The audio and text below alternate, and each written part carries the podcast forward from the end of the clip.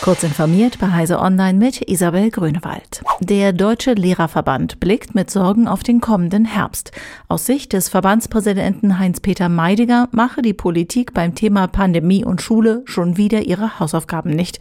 Das sagte Meidinger dem Redaktionsnetzwerk Deutschland.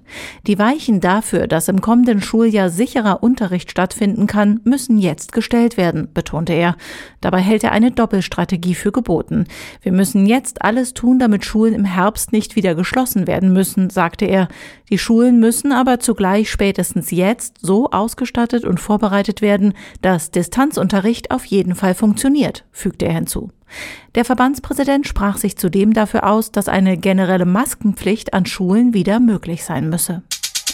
Der Datenskandal um das britische Unternehmen Cambridge Analytica hat für Facebook-Mitgründer und Meta-CEO Mark Zuckerberg nun ein juristisches Nachspiel. Der Generalstaatsanwalt von Washington DC, Carl Racine, verklagt Zuckerberg im Zusammenhang mit dem Datenskandal.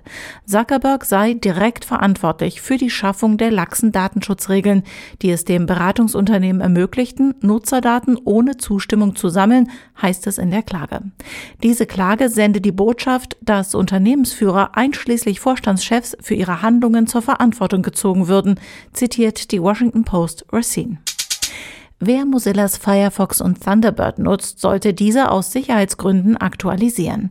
Die Lücken waren im Rahmen des Hackerwettbewerbs Pawn to Own aufgetaucht. Dort griff ein Teilnehmer die Anwendungen erfolgreich über Prototypolution-Attacken im Kontext von JavaScript an.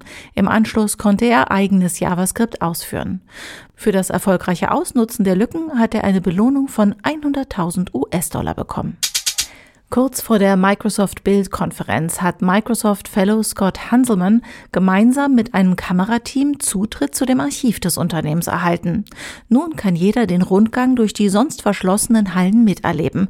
Dabei gibt es einige, aus heutiger Sicht, Skurrilitäten zu bewundern.